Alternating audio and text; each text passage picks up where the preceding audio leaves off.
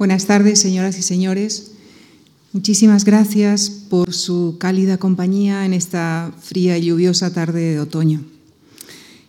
¿Qué tendrá en común la biblioteca de la Facultad de Música de la Universidad de Princeton, en Estados Unidos, con la Biblioteca Hertziana en Roma o con el Departamento de Conservación y Patrimonio del Paisaje de Holanda? ¿O el complejo de Altamira con los teatros del Canal de Madrid?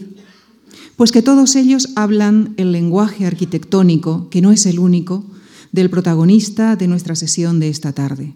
Su también lenguaje artístico está presente en obras de la Villa Getty de Los Ángeles, por ejemplo, o del Reina Sofía. Estos son solo algunos de los vértices geográficos donde se expresa la poliédrica obra del artista, del académico Juan Navarro Valdebec, quien ha sabido combinar a lo largo de su trayectoria creativa la arquitectura, la escultura y la pintura. Nació en Santander, donde estudió pintura y dibujo. Se formó en el grabado en la Escuela de Bellas Artes de San Fernando de Madrid y se doctoró en arquitectura en la Escuela Técnica Superior de Arquitectura de la Universidad Politécnica de Madrid, donde actualmente es catedrático del Departamento de Proyectos Arquitectónicos.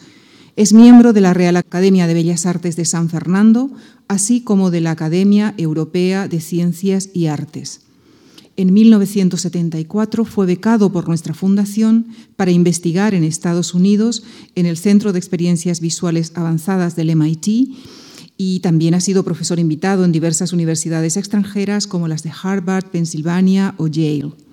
Entre los numerosos premios que ha recibido destacan el Premio Nacional de Artes Plásticas, la Medalla de Oro al Mérito de las Bellas Artes o la de Arquitectura Española. Y en septiembre pasado, la octava Bienal Iberoamericana de Arquitectura y Urbanismo le otorgó el premio a toda su trayectoria profesional. Y hace tan solo unos días recibió el premio Tomás Francisco Prieto. Juan Navarro Valdebec dialogará esta tarde con el también académico, ensayista, crítico de arte y catedrático de Historia del Arte de la Universidad Complutense de Madrid, Francisco Calvo Serrayer. En nombre de la Fundación Juan Marc, les doy eh, la bienvenida a ambos, les agradezco que hayan aceptado nuestra invitación y les cedo la palabra para que a través de este diálogo podamos conocer mejor y de muy buena tinta la trayectoria vital y creativa de Juan Navarro Valdebec. Muchas gracias. Buenas tardes. Quiero dar primero las gracias a la amable presentación y a la Fundación Juan Marx por acogernos y, a Juan Navarro Valdebec por tener la deferencia de emplearme en la calidad de interlocutor, que es, como su nombre indica, aquel que lo único que puede hacer es eh, suscitar que el protagonista, que es Juan, hable sobre una cosa muy interesante que es la autobiografía intelectual. Pensando qué puede significar eso en una personalidad como Juan Navarro Valdevej, quiero un poco al hilo también de lo que nos se ha dicho ya en su presentación y que todos ustedes seguramente, claro, conocen, eh, que Juan Navarro Valdevej, independientemente de toda una serie de méritos nacional e internacionalmente reconocidos. Lo que suscita curiosidad, en principio, es precisamente su personalidad poliédrica, ¿no? la idea de un artista eh, que ha desarrollado una obra artística muy importante en todos los campos posibles que el arte contemporáneo ofrece, que no solamente es la pintura y la escultura, sino las instalaciones, etcétera, ¿no? Eh, que, además pues, ha desarrollado con un éxito internacional también la carrera de arquitecto, que es catedrático de la Escuela Superior de Arquitectura, en una cátedra tan importante como es la de proyectos, que en esa función también ha sido un pensador y crítico de la arquitectura, que ha publicado importantes ensayos sobre arquitectura y sobre arte, y que en realidad, incluso cuando uno se aproxima más a su intimidad, pues va descubriendo capas de lo que podríamos llamar una actitud polifacética, poliédrica, interdisciplinar. Eh, sin embargo, yo en esta eh, breve presentación que quiero hacer de él, quiero un poco como se dice, de construir esa, esa imagen en el sentido de que finalmente, eh, y en función de lo que es una autobiografía intelectual, ¿qué es una autobiografía intelectual? Pues pensando qué puede ser una autobiografía intelectual en todos sus términos, realmente se me ocurrió que la gran autobiografía intelectual que se ha producido en el mundo contemporáneo, en literatura, fue la obra En busca del tiempo perdido de Proust, como ejemplo de autobiografía intelectual. Es decir, alguien al que la rememoración de su, de su propio origen le lleva a escribir. Yo creo que es muy importante tomar eso como punto de partida para sumergirnos a través de sus palabras en la autobiografía intelectual de Juan de Jarro Valdez para que él mismo nos descubra que a través de toda esa irradiación poliédrica en realidad existe como en el misterio de la Trinidad un Dios con tres personas o tres máscaras. Una unidad que en realidad lo fundamental no es las representaciones que ese Dios va teniendo en las tres personas o en las múltiples personas en las que se presenta la divinidad, sino lo divino. ¿no?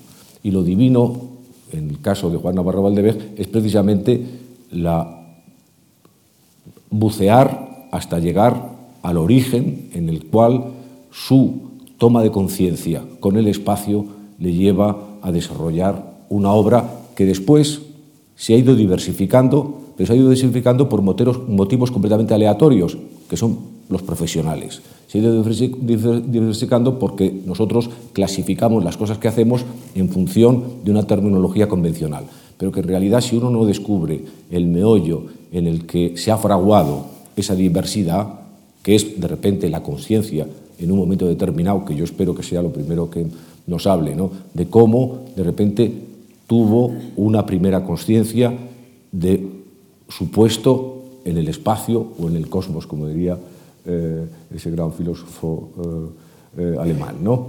Entonces, eso yo creo que quizá es la clave un poco de lo que a mí me gustaría preguntarte. Muy bien, pues nada, Paco, estamos ahí. Muchísimas gracias por tus palabras. Quiero también agradecer las palabras de Lucía, porque bueno, ha iniciado su presentación preguntándose por el parecido de dos proyectos míos. Uno, la biblioteca de música, de la Escuela de Música de la Universidad de Princeton, eh, relacionándola con la Biblioteca Herciana de Roma. Son precisamente dos proyectos eh, que yo llamo hermanos porque fueron concebidos en el mismo momento y tienen muchos aspectos en común. Desgraciadamente yo no venía hoy para hablar de arquitectura, era un tema que quería Mm, dejar a un lado porque la arquitectura se manifiesta eh, más tardíamente, aunque voy a hablar y tocar algo de la arquitectura, y seguir, sin embargo, la pauta que eh, Paco en este momento me ha marcado, que es hablar de unos orígenes y cómo a partir de esos orígenes se va desarrollando lo que yo llamaría el espacio imaginario, que para mí es una obra tan importante como cualquier otra. Es una manera de presentar eh, mi trabajo en las diversas eh, modalidades eh, expresivas y ver cómo he solucionado ese conflicto, que podía llevar a una esquizofrenia, trazando una geometría, un, poliedro, por así decirlo, de reflexiones mutuas y una manera de ordenarlo. Por tanto, quiero agradecer las palabras de Lucía. Son eh, obras que, ella ha mencionado, que van a, eh, salir quizá algunas, sí, eh, por un momento en, este diálogo, pero fundamentalmente lo que voy a hacer es volver a ese problema de las raíces y efectivamente hablar, comenzar hablando de una experiencia muy vívida que tengo de, de, mi temprana niñez. Yo creo que sería, pues, como de cuatro años, yo creo que sería una edad así. Nosotros veraneábamos en, en, en, Valdecilla, cerca de Solares, en, Santander, en Cantabria, y em, mm, un día yo fui a, un bosque, que ahora pondré una imagen de, del pintor Riancho para, para quizá lo, iba a hacer ahora ya. No se ve mucho porque claro hay mucha luz. Yo fui a, a, un bosque de, robles, como esta cajiga, la cajigona, se llama, este es un cuadro magnífico de Riancho, que está en el Museo de Santander y que yo de niño también veía porque me emocionaba mucho mirar este cuadro de ancho como otros dibujos extraordinarios que hay en ese Museo de Santander de Arte Moderno y Contemporáneo. Y eh, seguramente yo estaba recogiendo, eh, no recuerdo bien, pero bellotas, porque con ellas hacía, y luego mostraré un poco secuencias o consecuencias de ello, unos, unos juguetes, unas figuritas combinando las, las, bellotas entre sí con palillos de dientes cortados y todo esto para hacer unos, unos juguetes manualmente. Y bueno, estaba como están los niños, en una especie de éxtasis despreocupados, y se hizo la noche. Pero yo seguía ahí buscando, rebuscando las, las bellotas. Y de pronto oí mi nombre desde la lejanía, claro, asustados en casa por la, por la ausencia del niño. Y al oír mi nombre, Juan, el, eh, digamos, el, el espacio, como muy bien has dicho, Paco, el espacio se rompió se dividió en dos partes. Uno es el espacio, diríamos, de la noche, o del muy tarde, casi noche, y ese otro espacio de, de la intimidad, el sentimiento de ser yo, de ser algo diferente a aquella unidad que me había precedido en el tiempo. Con una conciencia que yo creo que es la conciencia de, que el tiempo pasa, del transcurso, seguramente también de la, eh, conciencia eh, del temor, eh, una, una, cierta sensación de, de, que el latido del corazón se apresura y en definitiva de todas las lo que se puede sintetizar por la experiencia fundamentalmente del tiempo. Es decir, que se dividía como en una experiencia espacial ajena y una experiencia eh, corporal cuya esencia yo creo que es, y la manera de, eh, digamos, de aplacar ese sentimiento es eh, algo que podía devolver o estimular o tranquilizar el ritmo. Es decir, había una sensación que yo, naturalmente, todo esto como niño, por supuesto, no, no podía razonarlo, ni, ni, sentirlo, ni siquiera expresarlo. Pero luego con el tiempo he pensado que es así, que había una experiencia de extrañeza ante el mundo y una idea de conciencia de mí mismo. Una idea de conciencia de mí mismo orgánica con esas... Eh, eh, digamos, con esos matices de, del tiempo, de, la vibración que es vivir. Un sentido completamente distinto al del espacio. Y a partir de ahí, yo creo que hay eh, un deseo en el arte, y creo que es una justificación al arte, que es devolver la unidad, reunificar esos dos dos experiencias, la del espacio exterior y lo que es la percepción de uno mismo. Y que para eso hay muchos caminos, muchos eh, métodos, pero siempre creo que el arte trata de eso. Trata de hacer, eh, de crear una unidad, esa ruptura inicial.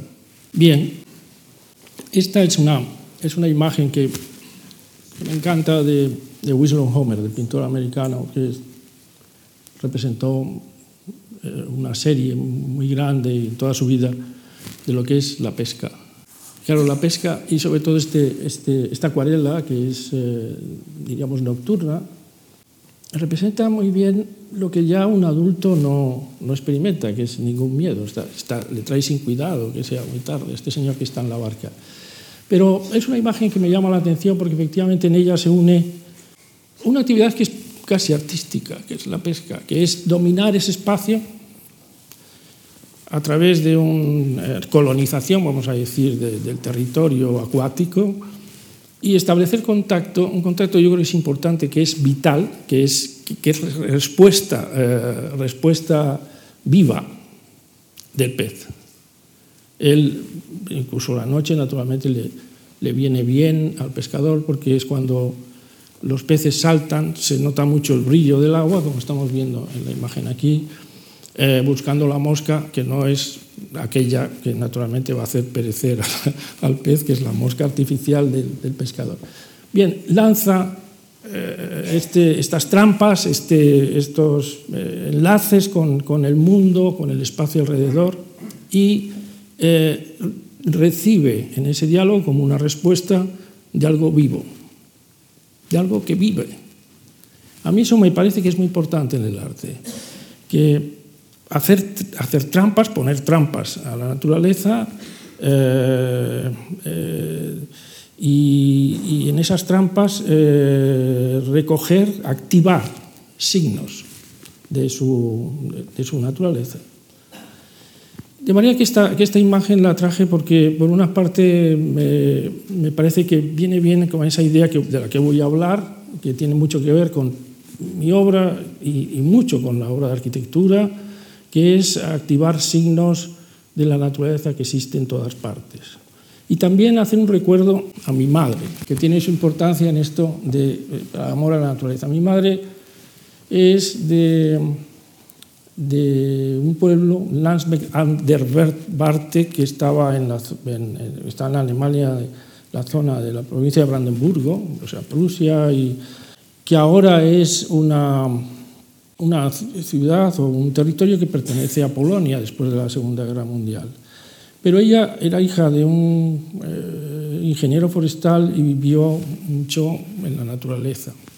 Y de hecho eh, amaba la naturaleza, era como un perrillo cuando salía al campo, vivía en, en, en, los prados de Santander, en los bosques, y le gustaba pescar, seguramente más que nada para tener una disculpa como señora, para ir a un sitio y pasarse una tarde ya sola. Eh, pescando. Por eso esta imagen me llamó también la atención y me daba pie a hablar de estos temas.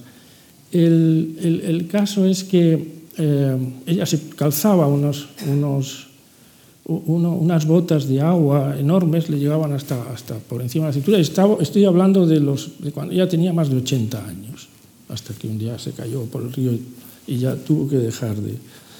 Pero muy mayor y se iba sola a pasar seguramente una tarde en esa experiencia de eh, contemplar eh, cómo iba cayendo, eh, venía, venía la tarde. Es una, por tanto, esta imagen está hecha por esos dos motivos. Por una parte, por eh, cómo encarar en nuestra, eh, nuestro diálogo con, con lo que es el mundo, lo que es ajeno a nosotros y cómo establecer vínculos de una continuidad perdida que se está siempre recuperando, aunque sea por momentos que duren poco, momentos evanescentes. Yo creo que eso tiene que ver profundamente con el arte. Y también de mi madre yo creo que heredé ese amor a la naturaleza que además eh, yo creo que es, un, quizá lo que me haya perdido en, en, muchos sentidos, porque no he podido dejar de ser arquitecto precisamente por ese aspecto físico que tiene la arquitectura, una especie de naturaleza omnipresente, yo lo digo muchas veces, el arquitecto es el que trabaja con la naturaleza omnipresente, con esa física eh, a la manera de Lucrecio, esa física de, que está en todas partes, que nos rodea, que está hasta de nuestro propio interior, y eh, tener un, una idea muy clara de, de, esa, de, esa, naturaleza, de esa física, con la cual se puede trabajar y activar signos, y me voy acercando naturalmente al, al objetivo de en, ese, eh, en esa naturaleza es, es un poco la, la, vocación, o sea, es, a lo que me he dedicado toda la vida. Pero hay, en esos, hay esos inicios, hay una especie de conciencia. Con aquellas pequeñas bellotitas yo hacía, como luego veremos, unas imágenes, aunque no sean naturalmente de esos juguetes, sino de un manual de, infantil, pero eh, he seguido trabajando siempre, tratando de, encontrar un modo de, hacer que nos responda, que la naturaleza nos responda, que exista nuevamente esa continuidad perdida, de abrir cauces a una especie de flujo sin obstáculos a, a esa eh, continuidad. Por ejemplo, Paul Klee decía que mm, el, artista o tal como lo concebía debía volver al vientre de la naturaleza, esa especie de núcleo primordial donde efectivamente no hay diferencias. Bien, pues eso eh, era lo que quería comentar con esta imagen. Entonces hay, eh, naturalmente, como muchas de las cosas que voy a decir van a ir saltando en el tiempo, hay, por una parte, pues, mi, familia, mi niñez, pero hay también pues, libros que, iba, que caían en mis manos. Eh, uno de ellos importante, por lo que voy a explicar, es este libro del matemático Germán Weil sobre la simetría, un libro muy conocido entre los arquitectos porque explica muy bien lo que es la simetría y todos los fenómenos del ritmo. Y vuelvo otra vez al tema del ritmo y me ayudó mucho para entender ese fenómeno también eh, enormemente poliédrico, porque la simetría está en todas partes, en todas las artes, está en, todo, en la escultura, en la pintura, en el ornamento, en la arquitectura, de una manera obsesiva. Y eh, la imagen de la derecha es una imagen que me parece extraordinaria para eh, explicar lo que entiendo por eh, activación de signos. Y la creación de vínculos que vuelvan a, enlazar los, eh, algo exterior y algo interior, es decir, crear obras que sean híbridos. Bueno, esta es una, si se fijan y miran, seguramente con la luz no se ve mucho, pero si miran en el punto verde se forma una pequeña aureola que es provocada por after images, bien conocido el tema, pero claro, eh, esa aureola no está ni dentro ni fuera, no pertenece al mundo objetivo. Por eso Goethe eh, habló de estos temas en su teoría de los colores, porque quería involucrar naturalmente al, individuo eh, que percibe. El color no se puede concebir como algo ajeno, externo, sino es una cosa que provoca reacciones, estimula eh, la fisiología, unos aspectos ópticos que tienen una importancia enorme eh, en, la, eh, nuestra contemplación. Y creo que el arte y la pintura en general, eso lo ha conocido siempre. los colores se han manejado y se han estimulado, los pintores lo han hecho de una manera más o menos consciente y actualmente, bueno, no actualmente digo, más próximo a nosotros, pues que duda cabe que Albers pues es un gran maestro de ese tipo de juego, de la interacción de los colores en lo que tiene de híbrido, algo que está fuera pero que también está en nuestro aparato fisiológico, objetivo pero fisiológico. Objetivo lo llaman virtual y lo, lo llaman eh, subjetivo, pero en realidad es objetivo, eh, científicamente probado como, como cualquier observación sobre las ondas de luz, etcétera.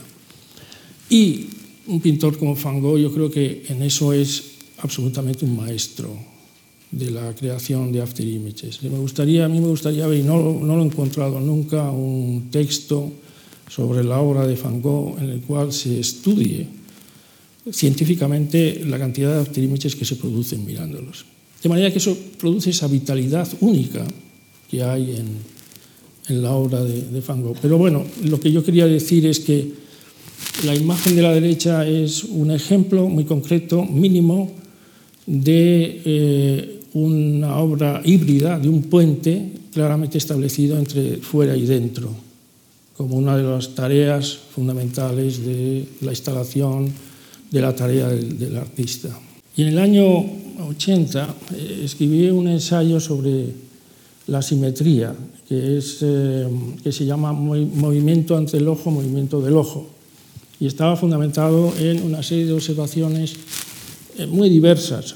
Por eso decía que atraviesa, eh, la simetría atraviesa todos los campos. De, de, por ejemplo, la primera imagen de arriba es eh, de Kuning, que como saben eh, pintaba, pintó al principio muy pronto un retrato o autorretrato imaginario con un hermano, o sea que era un, un doble. Las, las, mecedoras que están al fondo son dobles, son dos. Eh, y después eh, de Kuning eh, está pintando las, los desnudos dobles. De manera que, ¿qué quiere hacer? Lo que hay en esta lámina, explicado por el matemático Hermann Weyl, sería la simetría es la aplicación del espacio sobre el espacio. Es la aplicación congruente del espacio sobre sí mismo. ¿Y qué es eso? Pues es un movimiento del espacio sobre sí mismo, es una vibración del espacio. Y ahí tenemos la forma en que las artes plásticas, el, arquitecto, el pintor, el, el que hace ornamentos, etcétera, lo que quiere es crear ritmo en todos los, en todos los lugares, circunstancias. Crear eh, ritmo significa eh, repetir una cosa, eh, a veces con una intención, diríamos, de limpiar. Yo digo que sería el ir de la imagen a su doble, es una manera de hacer que se borre todo lo que está detrás o todo el caos que pueda haber por, por, alrededor. O sea, es una manera de destacar un objeto o una figura entre otras muchas. En cuanto encontramos su doble, la, vista se enreda en el circuito y entonces comienza a cobrar importancia esa figura. Esos son los motivos por los que eh, se emplea la simetría en la arquitectura. Mirando la imagen de De Kooning, arriba las mecedoras, uno empieza a mirar una y otra y no se fija más que en ellas. Casi obsesivamente pierde una relación de que hay más cosas en esa habitación. Es una hiperobjetividad eh, la que se produce. Pero también la simetría tiene un efecto contrario, absolutamente contrario, que es hacer que todas las cosas se dobleguen a eh, una eh, pauta unitaria, general, digamos, igualizadora, se puede decir, bueno, que se hace, que es el fenómeno de la letanía. La letanía La letanía es un, ritmo, una especie de adormecimiento, donde las cosas no destacan. Y eso es una de las, también de las maravillas que, tiene eh, la, arquitectura cuando, empieza a colonizar todo el espacio con una figura que se repite una y otra vez. Y que naturalmente ocurre en el, en el ornamento siempre.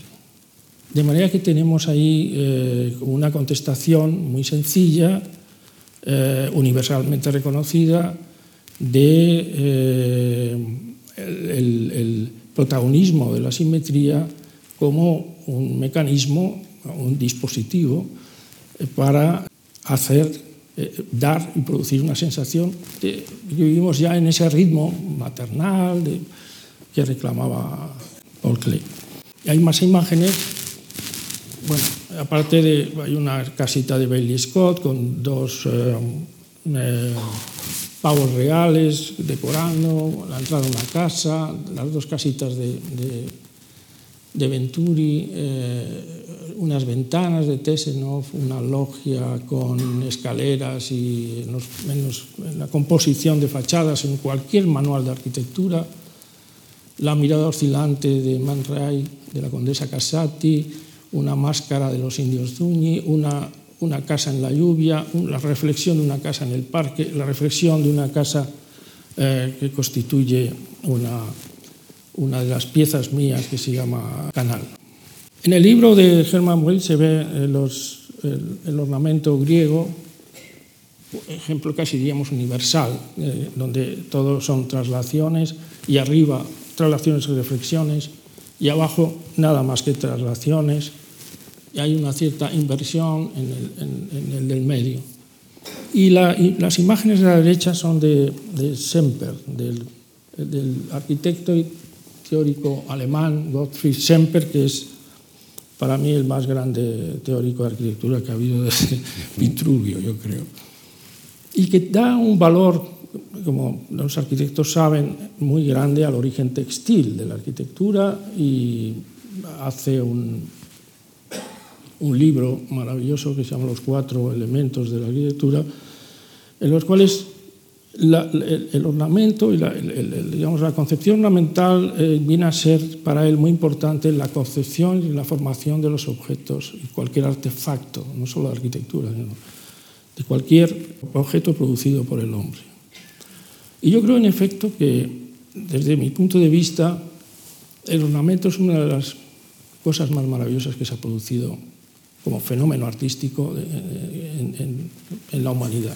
Y me gustaría también eh, que eso fuera motivo de transformar las cosas, de hacer que, diríamos, nuevamente ese arte hecho por todos, no un arte subjetivo, un arte hecho por mucha gente, que ha servido de, de acompañamiento a las vidas, a nuestras vidas, a culturas, a culturas enteras que tienen una especie de, ritmo, precisamente a través del ornamento, ese ritmo que yo digo que es esencial para la integración en el espacio, eh, que nos ayuda a vivir y que es como la gran obra. Yo creo que al final eh, la historia del arte debería de explicarse mucho por esa gran obra que sería la, la obra que es el ornamento, una especie de gran folclore, por así decirlo, que podría llegar hasta nuestros días perfectamente.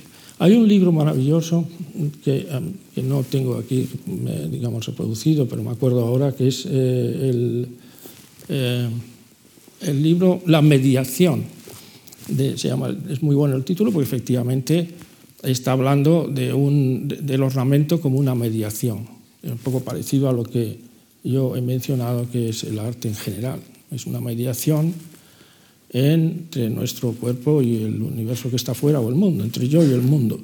Esa, eh, ese libro de Oleg Grabar, que se llama así, La mediación del ornamento, es uno de mis libros preferidos. Porque además, al final, eh, pues aparece el neoplasticismo, Mondrian, etcétera, en el mismo saco, podríamos decir, que todos los, los, las, las, pinturas persas, todos los, los, los adornos, lo que, lo, lo que, tienen los libros, lo que, todo, todo ese mundo inagotable, presentado por, por, esa gran eh, figura eh, de historiador que suele grabar, es como un, verdaderamente un libro emocionante, porque eh, uno dice, esto es lo que los hombres hacen para eh, superar esa ruptura. De la que, por la que he empezado a hablar. Hay un, eh, volviendo otra vez a la, infancia, hay un, libro, me parece que se llama eh, Playing Reality o Juego y Realidad, del psicólogo, psiquiatra eh, y pediatra Donald Winnicott, donde habla de las mediaciones, del objeto transicional, me parece que lo llama. El objeto transicional es eh, pues ese muñequito de trapo que tienen los niños, o la mantita, ¿no? Eh, o ese objeto de tela normalmente flexible que tienen los niños a los cuales se aferran los niños muy pequeñitos, que tiene que ver con el arte, porque yo a partir de ahí, eh, aquellos que se dediquen al arte siguen haciendo, siguen haciendo lo mismo, siguen haciendo mediaciones eh, ese muñequito de trapo, además digo que de trapo porque otra vez me parece que se puede conectar con, la, con, los, con, el pescador. Es importante notar que hay una vida más allá. Es, es importante que el niño note que por, por azarosamente eh, haya movimientos en ese cuerpecillo de trapo impredecibles que una figura rígida seguramente no tendría. Entonces hay una activación de signos de algo externo, que en el caso de los niños es a medias, porque no hay quien los separe de esos, de esos pequeños objetos, no, hay quien los separe porque precisamente están en, un lugar híbrido. E, son ellos, son una prolongación de ellos mismos, pero a la vez les, les libera del terror del exterior. Y se da en unas edades, son dos, tres años o menos, menos seguramente. No, no conozco muy bien.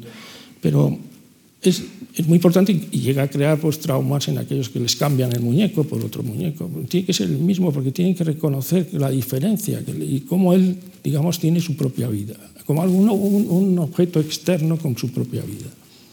Y eh, con relación a esto, por ejemplo, aquí en el año, yo creo que 79, un concurso internacional que me parece que en este caso lo promovía una revista japonesa, y el juez de, ese concurso, que era para gente joven, naturalmente, porque no, tenía más premio que la publicación en, el, la revista, pero tenía todos los años un juez y, y además el que proponía el tema, que, que, en este caso era James Stirling, el arquitecto eh, inglés.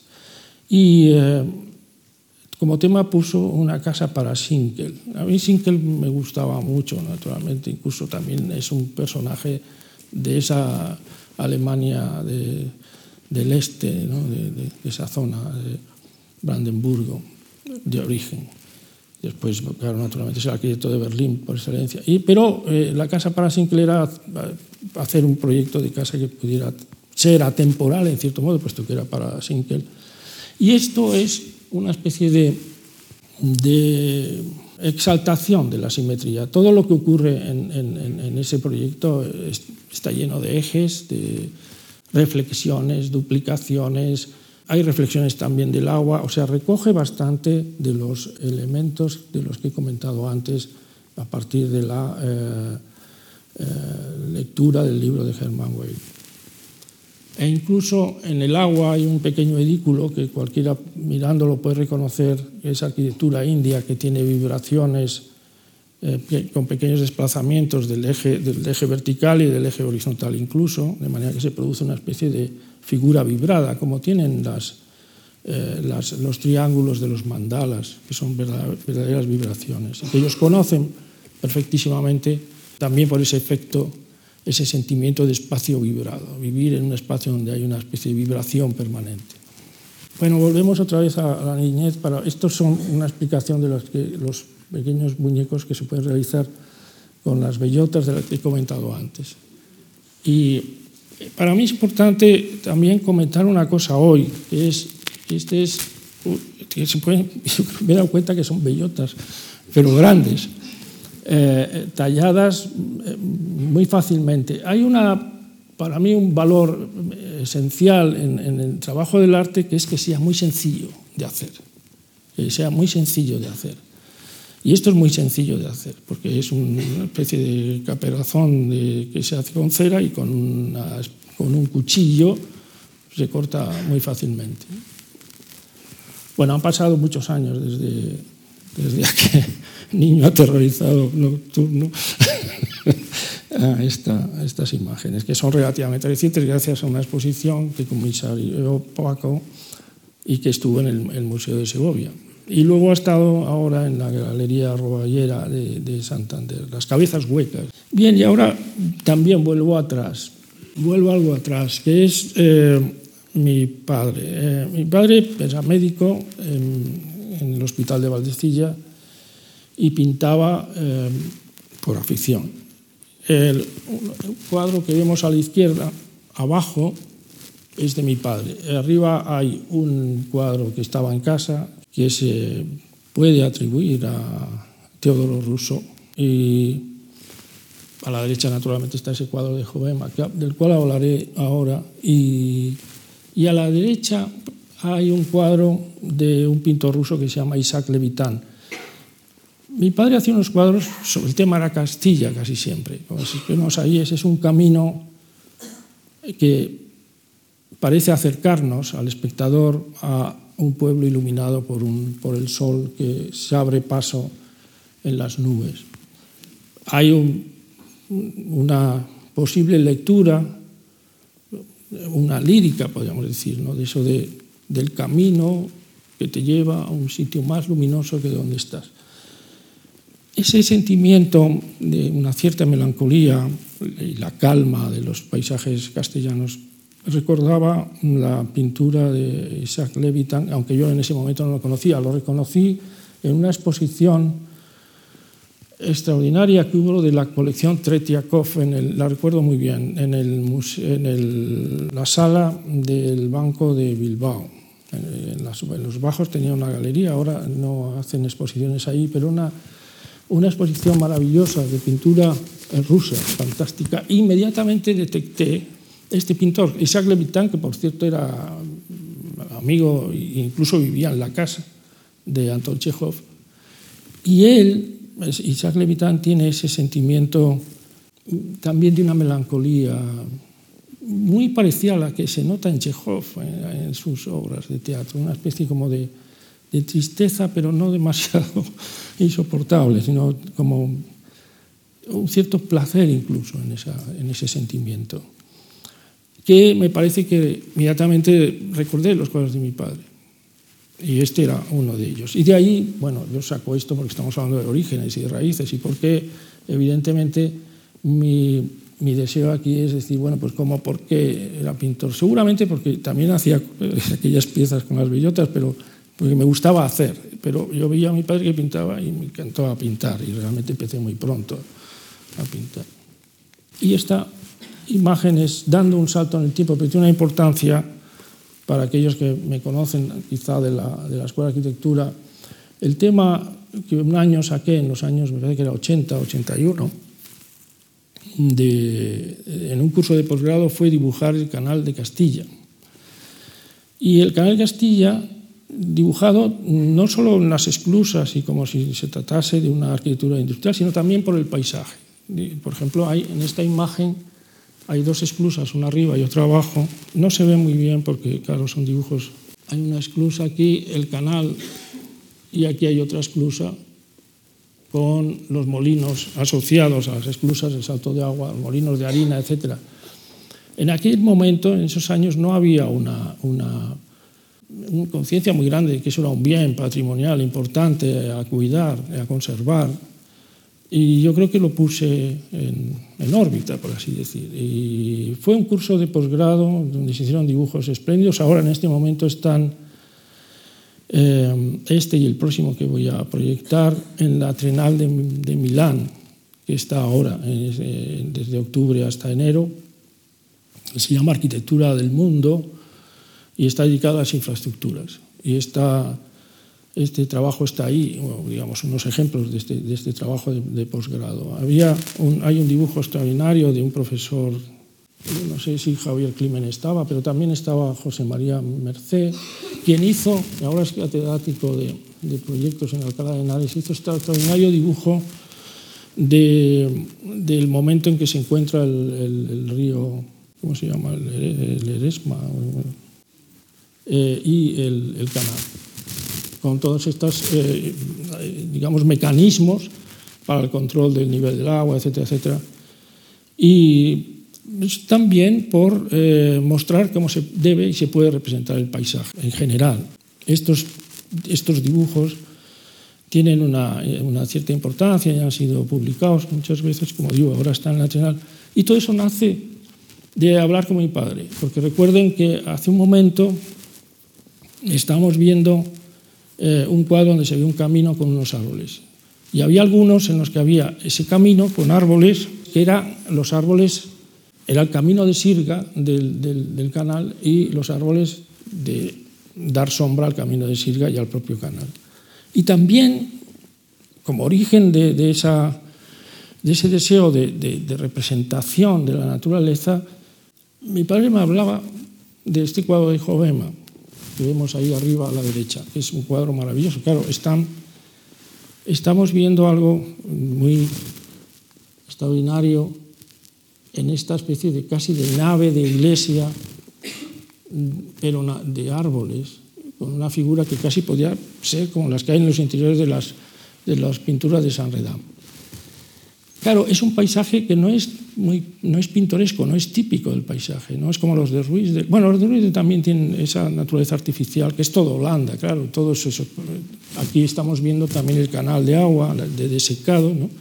Aquí se ve el agua, el agua, los, canal, los canales de desecado de esta tierra ganada que, por los holandeses, pero ese cuadro lo que tiene es esa especie de equiparación de lo natural y lo artificial Estamos viendo una catedral en el fondo, porque tiene, son las columnas en una estructura cuyo origen es la representación de las iglesias. Ese cuadro comentado por mi padre me lleva también a pensar en el Canal de Castilla, porque es eh, donde aparece ese, ese, orden eh, artificial, pero al mismo tiempo natural.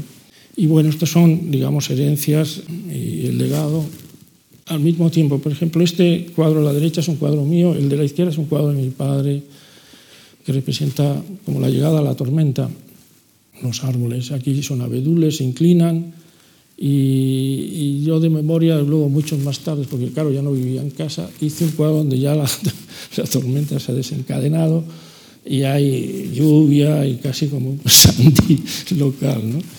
Eh, con, el movimiento de las hojas, etc. Esto es también un está hecho como en recuerdo de, de mi padre. Este cuadro, por cierto, que tiene la Fundación March. Y lo he traído por eso, porque eh, está creo que en la colección permanente de Mallorca. De ahí está puesto. Y tiene un, ensayo muy bonito de introducción de Javier Maderuelo. Bien. Bien, otra influencia, otra raíz. Eh, en, el año 52, no, 54, yo creo, mi padre me regaló un libro que me llamó, bueno, que era un poco increíble en aquel momento, que se llamaba El estilo del siglo XX de, de Juan Eduardo Cirlot. Y es un libro que tiene una importancia por lo que voy a decir en mí, que es un libro en el cual la música, la fotografía, el ballet, la danza en general, la pintura, la arquitectura, el diseño gráfico, las artes de la moda, etcétera, todo eso estaba introducido en una especie de enciclopedia, enciclopedia pasando por eh, manifestaciones artísticas de la primera mitad del siglo. Está publicado en el año 53 o 54 del siglo XX. Es un libro donde incluso aquí eh, la coherencia visual, eh, por ejemplo, entre esa fotografía de Ballet Comte y el Picabia, el Picabia que vemos a la derecha, vemos una congruencia muy evidente, cómo se influyen, aunque son 30 años de diferencia, pero si cerrásemos las hojas casi tocarían ojo con ojo la boca con algún circulito o, con la otra boca y algunas, eh, digamos, eh, congruencias, como decía antes, de la, aplicación del espacio sobre el espacio. Eso es el estilo, una especie como de, de algo que se extiende por eh, todas las manifestaciones artísticas, que sobrepasa los, los límites de cualquier especialidad de género expresivo. Y es un libro que influye mucho porque eh, lo he necesitado en el sentido eh, también de coherencia mental para poder llevar todos esos caballos que cada uno tiraba, empezaba ya a tirar por su lado. Y hay, bueno, hay cosas que no podía conocer en ese momento, tenía yo 14 años, eh, Noguchi o Calder en, en, movimiento, en vibración, no podían ser más que conocidos a través de un libro de este tipo, porque en España no había tampoco mucho, mucho publicado en ese momento de este tipo de cosas. De manera que es un libro que sí agradezco eh, haber tenido entre mis manos de niño y sobre todo por esa necesidad de coherencia porque eh, como, casi como una premonición sabía que me iba a dedicar a todo esto casi sin eh, hacer diferencias. Y otros libros que tienen una gran influencia, sobre todo una, fueron un estímulo enorme para, para la dedicación a, la, la, afirmación de mi vocación artística es eh, los, los, libros eh, que publicó la Escuela de Altamira en Santander en, los, el año 50. Yo creo que es del año 50. Aquí vemos un grabado de, de, Miró que está firmado, me parece que en el año 40, 49. Y hay una, figura de Willy Van Meister que también me interesó mucho en este momento, eh, así como el pintor Paul Klee, eh, que conocía bastante bien. Incluso al venir a Madrid hubo exposiciones, vi exposiciones de Baumeister en la Galería Buchholz. Y están, pues ahí estaba Ángel Ferrán, eh, eh, Luis Felipe Vivanco, el poeta, eh, Ricardo Bullón, el, el, amigo también de Juan Ramón Jiménez, en fin, eh, cantidad de, de, de, figuras importantes que pasaron por San Matías Gerit, que digamos que tiene tanta importancia para comprender también la obra de Barragán, del arquitecto mexicano. Y eh, en, eh, en, ese momento para mí era esencial eh, las lecturas, era como un, algo que, que no, no, no, veía por ninguna otra parte. En Santander sí había estas publicaciones y hubo esto que se llama la Escuela Altamira y luego también he tenido la posibilidad de hacer el, el museo. Pero mmm, esto dura hasta que, eh, que, vengo a Madrid, que es en el año 50. Hago dos viajes, uno primero, pues ya estaba, digamos, mi hermano en, en Madrid, mi hermano mayor, y, y, vine, y fue un viaje muy importante para mí. Por una parte, porque mmm, vi una exposición que yo creo que se llamaba la acción painting americana. Me parece que tengo una imagen ahora la pondré. Y hace cambiar mi, mi, mi, mi, manera de ver el arte y de practicarlo. Pero yo tenía ya una serie de cuadros, estoy hablando de que tenía 19 años.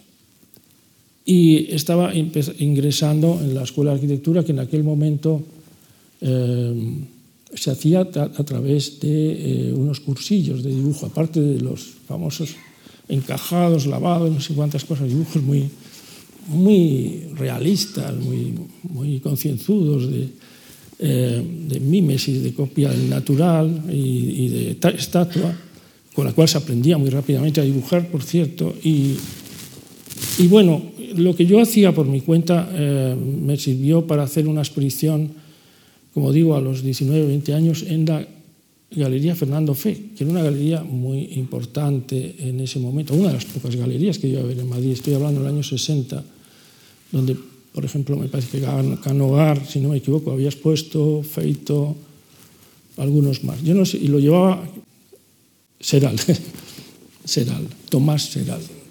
Yo no sé cómo Tomás Seral pudo abrir las puertas de su galería a un niño de 19 años, pero yo traía eh, una, un texto de Alejandro Lasota como presentación, y allí comienza mi amistad. Bueno, mi amistad con Alejandro Lasota comienza con algo que voy a explicar a partir de esta imagen de Cle.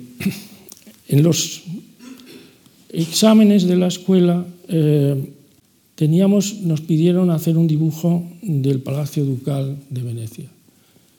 Y yo comencé a hacer el Palacio Ducal de Venecia de una manera muy libre, muy libre a la manera de este dibujo de, de. Y Alejandro de la Sota, que era un profesor y que estaba ahí mirando y cuidando a los, en el examen, y pasó por mi lado y yo estaba aterrorizado. Digo, bueno, se me va a caer el pelo porque realmente no estaba haciendo un dibujo a manera de, de los que pedían la escuela, con sus ojivas, sus ventanas, sus columnas era un, dibujo parecido a este que vemos aquí de Klee universal. Y me dice, así, así, aprobando, digamos, ese, ese, dibujo.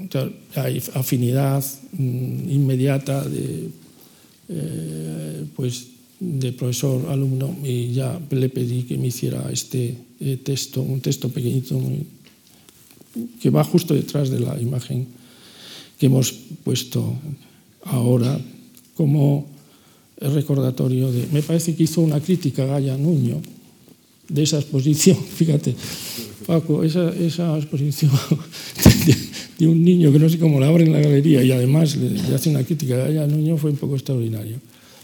Eh, y eh, la imagen a la que me estoy refiriendo es eh, esta de la exposición de, de New American Painting, la nueva pintura americana, la nueva pintura de acción, pero bueno, fundamentalmente Ahí estaban pues Franz Klein, que es el que tiene la portada, y otros pintores. Y me influye mucho porque me, cambia la manera de, de pensar eh, en el arte. Y eh, eh, me pidieron esta, esta, esta portada para, la, para los clásicos de todos los años, se llamaba, este plaquet En aquel momento Alexandre no era premio Nobel, era un poeta muy bueno y este poema, Antigua Casa Madrileña, es un poema bellísimo. Y Pablo Bertán de Heredia me pidió que le hiciera. Pablo Bertán de Heredia es una figura importante en Cantabria. Eh, hizo mucho, luego fue profesor en Estados Unidos, pero eh, fue una figura eh, importantísima y a través de la cual pues, yo entré en contacto pues, también con los poetas, con José Hierro, con eh, con, con, mucha gente. Y la, la, imprenta Hermanos Bedia, maravillosa, iba haciendo todos los años sus publicaciones eh, de los clásicos. Y a mí me pidió que hiciera la portada, que es esta, donde ya hay una influencia muy evidente de la pintura americana. Estamos en el año 60. Bueno, ahora voy a, voy a cambiar a ya las pinturas influidas por la pintura americana, la pintura que es gestual, pero hay algo que lo que quiero observar, por eso aparecen juntas las imágenes.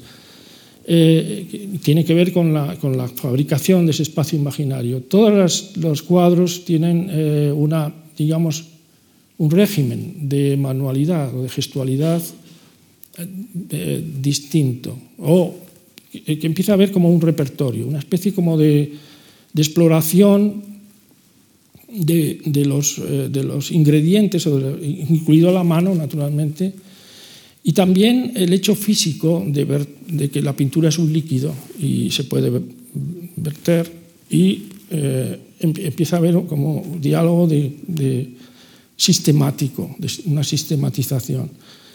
Eh, lo gestual es otra manera también de proyectarse en el mundo y de eso hablaré dentro de un momento.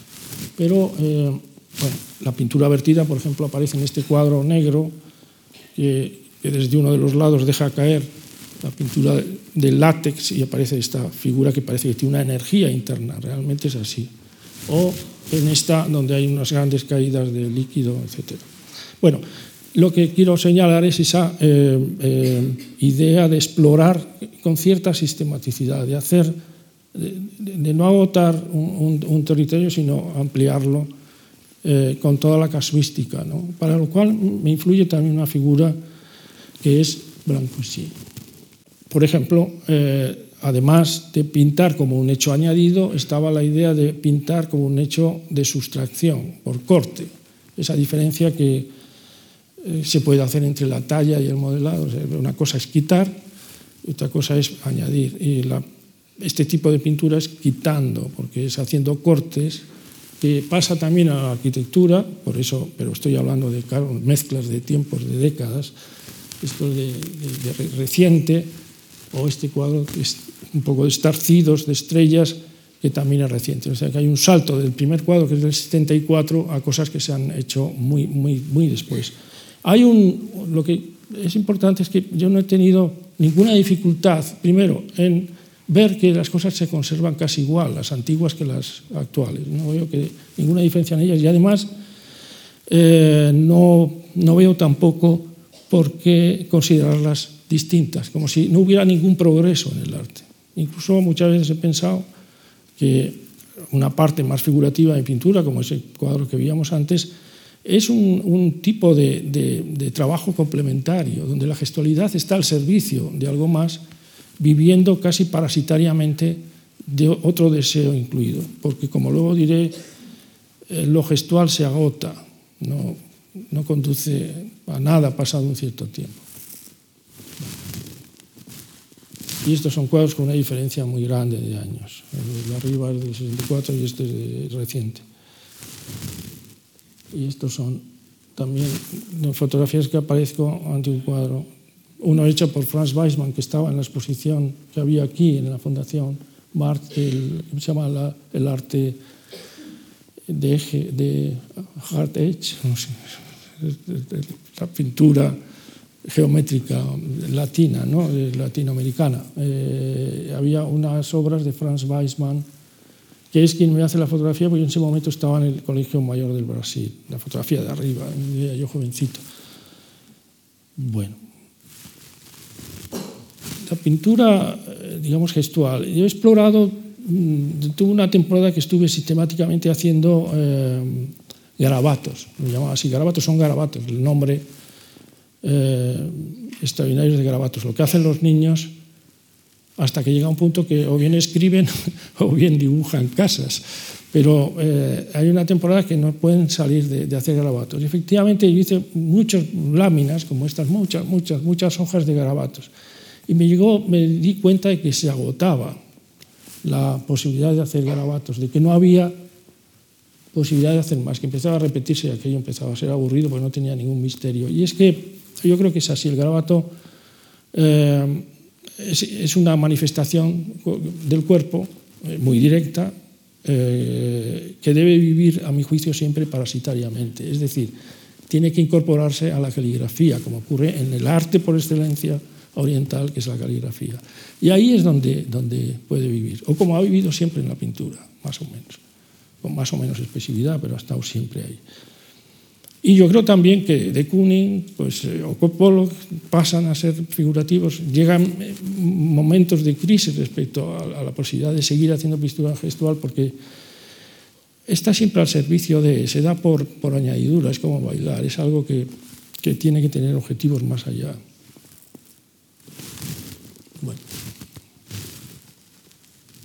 Había collages donde esa ambición de manifestación de la pintura, de echar me gusta decirlo así, el cuerpo donde no está el cuerpo, en ese, como volvamos a, la infancia aquella del niño que está separado del mundo, como el quien echa el, hilo de pescar, echas tu cuerpo en el como es el graffiti en definitiva, porque hay esa obsesión, aunque el graffiti es muy pesado, porque todos hacen más o menos lo mismo, pero es ese deseo espontáneo es seguramente algo que tiene que ver con el ritmo del que hablamos antes, etcétera, con ese deseo de impregnar eh, el, mundo con, el cuerpo de cada uno o con la naturaleza, porque en definitiva la única posibilidad de naturaleza expresiva es la que pasa por un individuo, por cada uno de nosotros.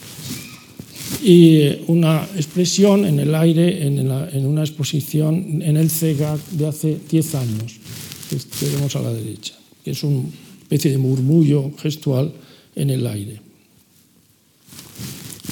Bueno, y ahora yo creo, Paco, que tienes que decir algo porque estamos entrando en otra... En otra...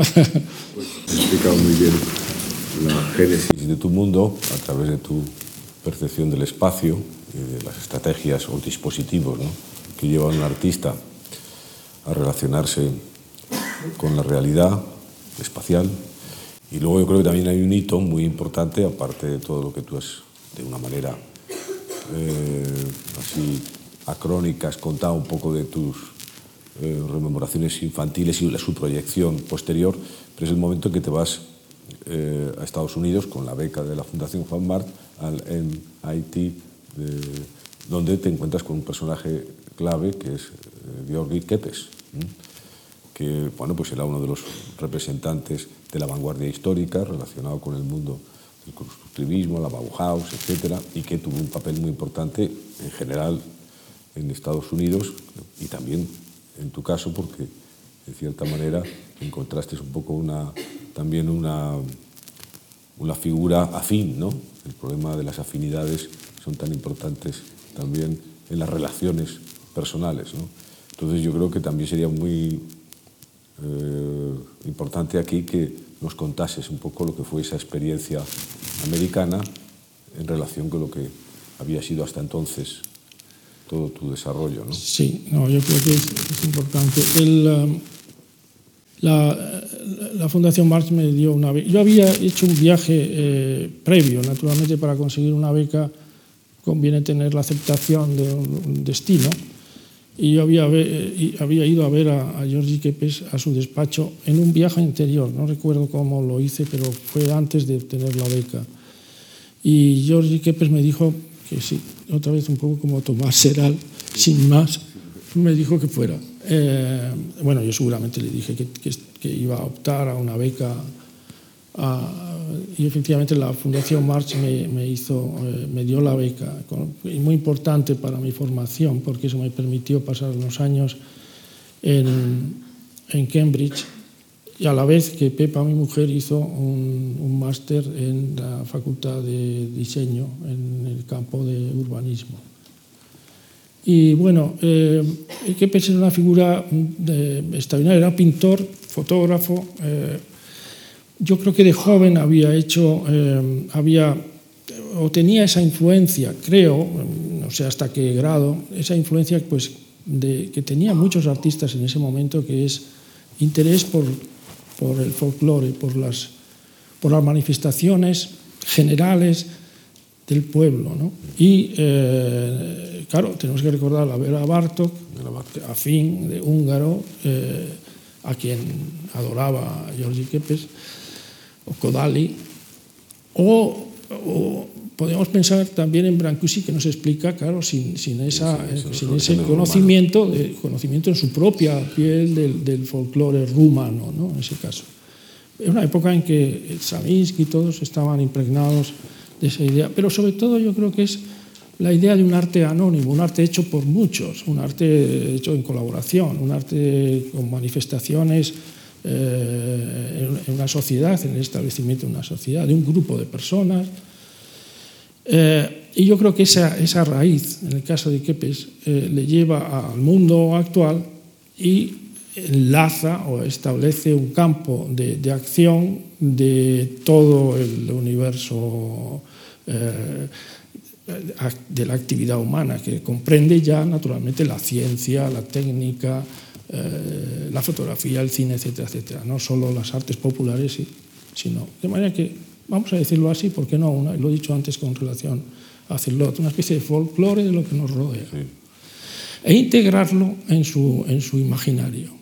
Claro, eso para mí es una, una afinidad y es algo que de una manera, digamos, más concreta, más sencilla, mucho más eh, focalizada, he tratado de hacer.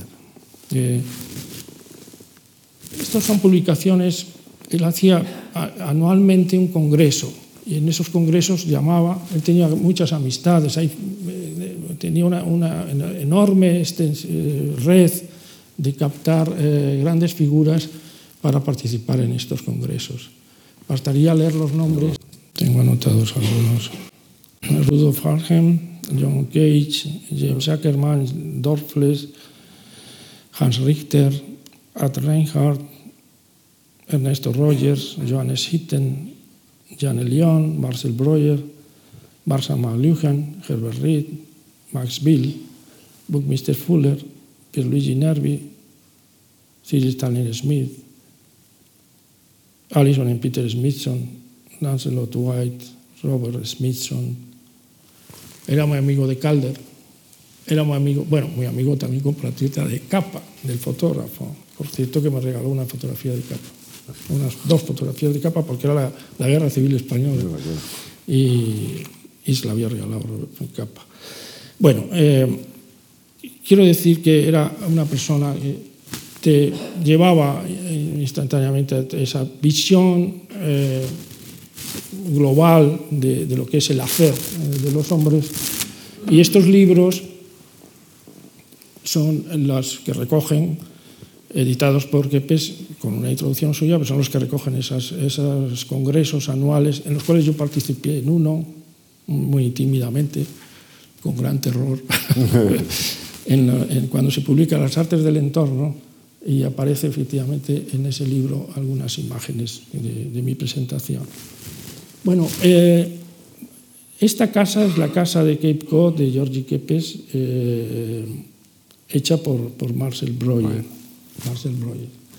Y eh, allí fuimos un verano, eh, Pepa y yo, mi mujer y yo, para, para bueno, pasar un día donde está al lado de un lago y nos bañamos, era un día de verano, y no podíamos venir a España. Entonces, eh, el, el, lo que es una, una, cosa verdaderamente extraordinaria, aparte de la casa, que es en la planta estamos viendo lo que sería el estudio de él es este dormitorio. Esto es el dibujo del arquitecto, pero esto lo usaba como estudio con su entrada independiente. Son casas muy económicas, muy baratas. Yo creo que incluso no tenían luz eléctrica. Eran cottage, eran... Eh, y había más, estaba por ahí cerca de la de Marcel Breuer, la del mismo Marcel Breuer, etc. Pero todo eso es bastante emocionante porque al final cuando nos fuimos a ir nos hizo firmar en el libro de visitas. Y en el libro de visitas, este que es eh, el libro aquel de visitas, pues estamos viendo a Walter, Walter Issei, Gropius, Merce Cunningham, eh, John Cage, David, David Tudor y otros, yo no caigo muy bien que eso, pero vamos, eso es una hoja, hay muchas más hojas, porque este es el año 52 y nosotros estamos hablando del año 70, no, 70, 71, que yo que fue el primer año, y, y bueno, da, es una imagen de lo que eh, era aquel ambiente. Una influencia muy grande para mí, muy grande, sobre todo en, lo que estoy hablando, que es la, la creación de un espacio imaginario es eh, esta exposición, no digo Marcel Duchamp, que conocía ya en todas y cada una de las obras que había hecho, sino este exquisito montaje eh, inmundo presentado por Marcel Duchamp en, en, el Museo de Arte Moderno en el año 53, que refleja muy bien el objetivo de mi, de mi charla aquí hoy o de nuestro diálogo, que es el hacer eh, un, conformar un espacio imaginario, hacer visible el espacio mental. Y, y yo creo que este es un, un, ejemplo extraordinario porque Duchamp nunca se repitió. Yo creo que todo hizo lo que se llama una invención, que no es para nada una invención. Ready-made se han hecho siempre, los arquitectos lo sabemos muy bien, porque se han empleado capiteles y mil cosas una, unas en otras. Se le ha cambiado de significado exactamente que lo que ha hecho Marcel Duchamp. Y eh, él, sin embargo, no se repite. No hace una y otra vez la rueda de bicicleta más grande, más pequeña. No, hace una rueda de bicicleta y punto, se acabó. Hizo alguna réplica, pero al final para seguramente para ganar algo de dinero sí. o porque se lo pedía al galerista Schwarz. El, el, caso es que eh, eh, esta, esta, esta sala tiene todos los eh, la presentación ya del propio espacio, obras que están en el suelo en la pared, sobre un pedestal, que hay que rodearlas, que están apoyadas con una pequeña repisa en, la pared, aplastándose con una chincheta sobre la pared, saliendo de ellas, como en, la derecha, el, esteloscopio a, mano, bueno, quiero decir que son obras todas bien conocidas, Fres Guido, etc., todas eh, distintas e incluso eh, presentadas movilizando aspectos, diríamos, prelingüísticos, de tipo espacial, prelingüísticos, eh, pero movilizándolos. De manera que para mí esto es una, una exposición de, de, la mente y de, las, de, los compartimentos que él ha movilizado para realizar cada uno de los, del tipo de trabajo. Casi la figura central es Chess, el papelito que además tiene una diferencia de 20 años, porque hay desde los años 18 hasta Chess, que es del año 47, o más, o 30 años, ¿no? 18, 47. Bueno, lo cierto es que ahí hay muchos años de diferencia, obras equivalentes en el tiempo, indiferentes al transcurso temporal, y Chess parece que es un poco el centro, la más sencilla presentada, de todo ese círculo de obras que parecen compartimentos en maneras de pensar, regímenes de, de actividad mental que se expresa eh, congregados en esta, en esta exposición. Esta exposición me interesa enormemente.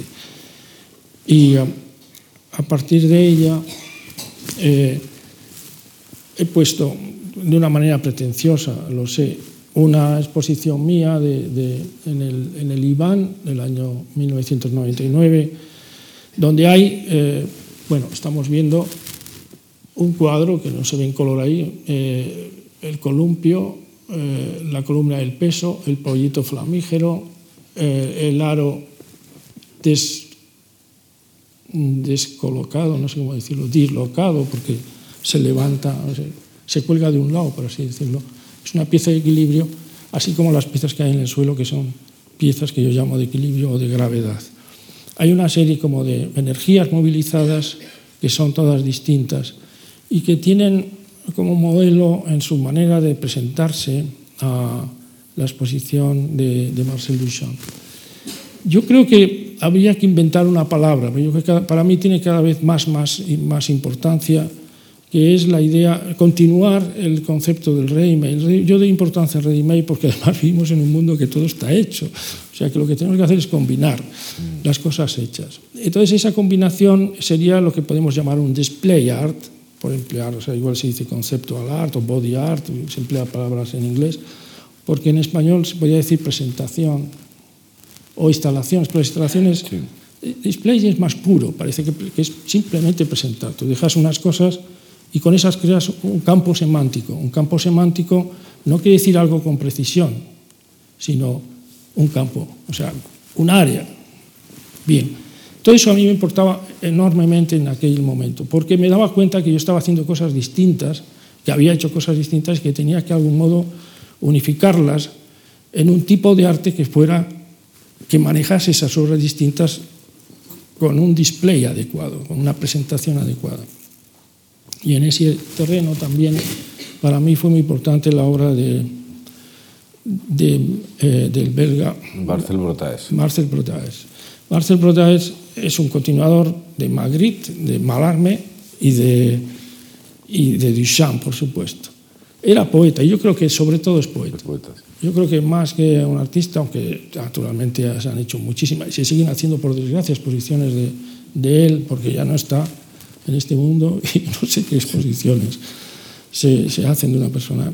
Pero claro, es fácil hacerlas porque son displays. En realidad, yo creo que es muy bella. Bueno, esta de la, la imagen de la izquierda es Marcel Brodes inaugurando, estamos en el año 68, es la época de la, de la crítica a instituciones eh, fuertísima, y estamos eh, en ese momento en que eh, se, se, niegan los museos, se niegan las exposiciones oficiales, etc. Y entonces él inaugura en su propio apartamento el Museo de Arte Moderno, así lo llama, Museo de Arte Moderno. Luego ha hecho más museos, hace el Museo de Arte Moderno. Entonces pone, trae un, camión que se ve en el fondo, a través de la ventana, el track, el típico camión de transporte de, de las pinturas.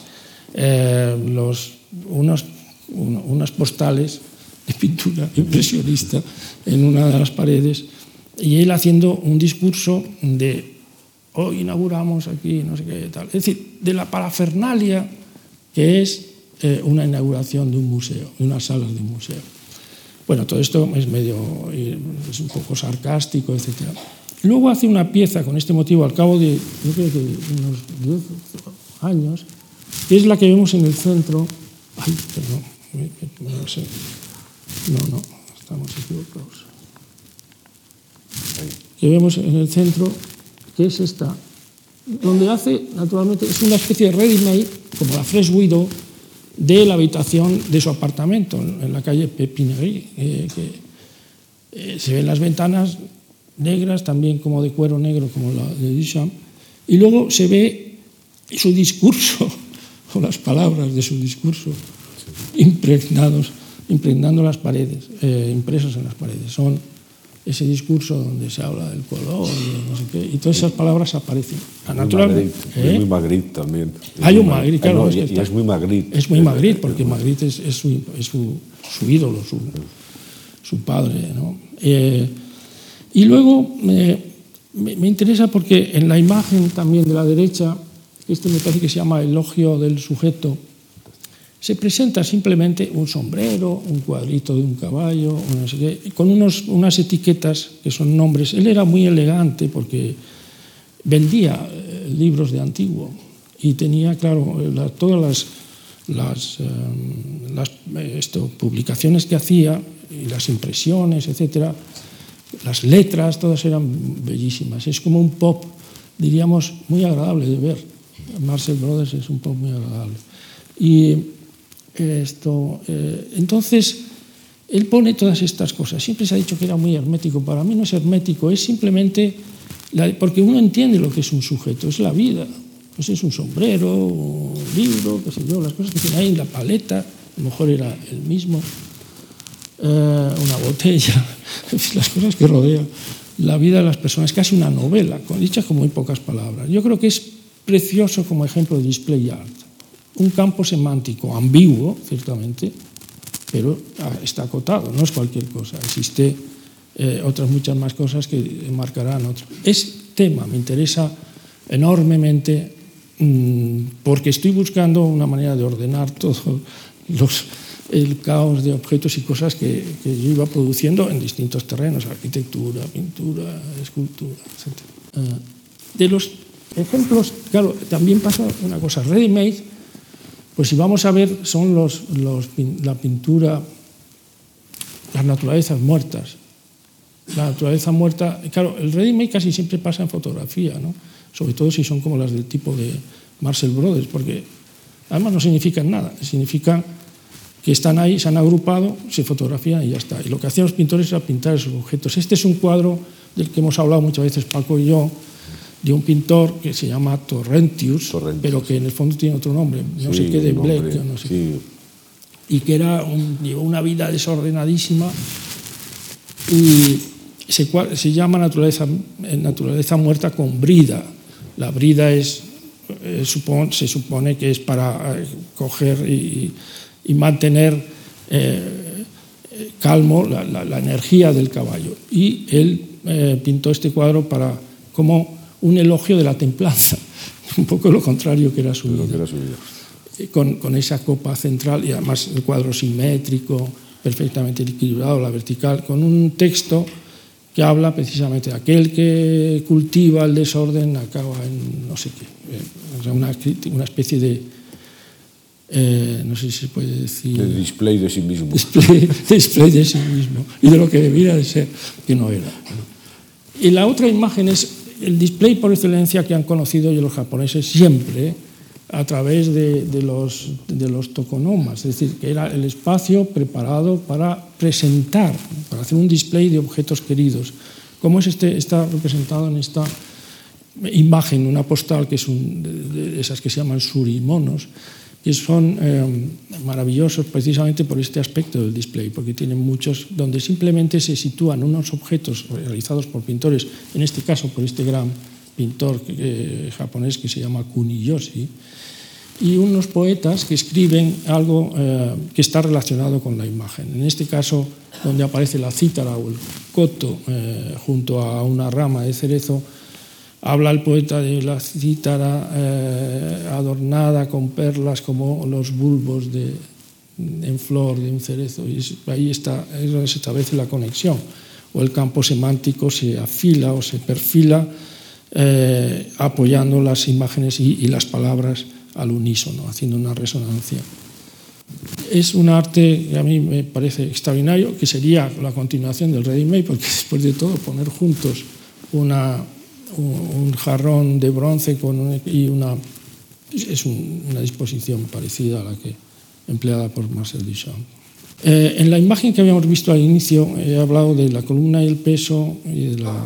Esta es, un, es, una imagen también de display, puesto que es una columna, es un ready-made y la, el peso estándar es otro ready-made. Por lo tanto, que estén juntas, porque se habla de conceptual.